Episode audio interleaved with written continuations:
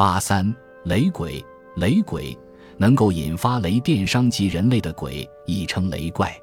此鬼长相奇特，头如猿猴，唇似朱砂，目若镜面，头上长有长角，短者三尺，长者六尺，全身皮肤青绿色，背后长有青绿色肉翅，展开长丈余，能够飞翔入空。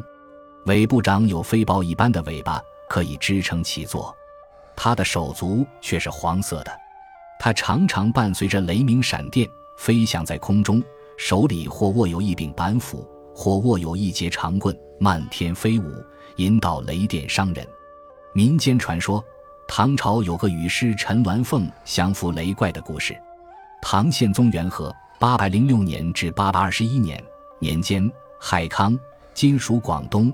人陈鸾凤很受当地老百姓推崇，因为他有胆有识，不畏雷怪。海康一名雷州，有座雷公庙，庙内供奉的雷公很受当地百姓信奉。四十八节，贡品不断，香火旺盛。那年海康大旱，井干见底，田土归彻，禾稼焦枯，百姓三五成群，结伴给雷公上供，祈求雷公显灵。及时天降甘霖，以解干旱之苦，百姓哀哀嚎哭，嗷嗷待哺。但是雷公一副铁石心肠，表情依旧，毫无反应。于是百姓称呼雷公为雷怪。面对毫无作为的雷怪，勇士陈鸾凤拍案而起。他赶到雷公庙，怒斥雷怪道：“本乡乃是雷乡，雷神理当降福于民。”你难道没有看到架色焦枯，荷塘干涸？你只知道享用百姓用血汗贡献的美味珍品，却没有丝毫恻隐之心。见死不救，还留你干什么？说完，一把火将雷公庙烧个片瓦不存。陈鸾凤针对雷怪麻木不仁的特性，故意刺激雷怪，以引他兴风作浪，普降暴雨。当地人都知道的民俗。黄鱼不能和猪肉拌和在一起吃，谁要是这样吃了，必遭雷怪击毙。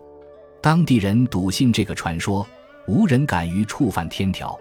陈鸾凤为了刺激雷怪发作，携带不怕雷电的竹炭刀，故意来到旷野之上，大张旗鼓地吃起黄鱼拌猪肉。果然，雷怪见此，怒不可遏，发起威来。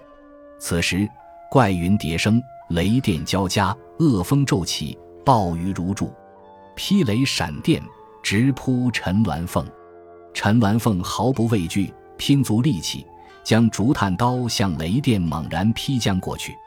这一刀恰好把雷怪的左腿斩断，雷怪从云端掉落下来，原来是一只雄猪模样的怪物。它有毛有角，有青色肉翅膀，手握一把短柄的石斧。他在地上痛得直打滚，窗口血流如注。后来雷怪不断报复陈鸾凤，他住到舅兄家，雷怪焚烧了他的卧室；他住到寺庙里，雷怪焚烧了他住的寺庙；他躲进山洞，雷怪就找不到他了。从此每逢干旱，百姓找到一个方法，就是请陈鸾凤将黄鱼拌或猪肉一起吃。陈鸾凤从不拒绝。如法吃完后，就手握竹炭刀在旷野上挺立。雷怪见之，愤怒异常，即兴风作浪，雷霆万钧，狂风骤起，暴雨如注，这也就解决了干旱问题。陈鸾凤就这样同雷怪对抗了二十余年。看起来，若想雷怪听人指挥，还得想些办法制服他，调动他。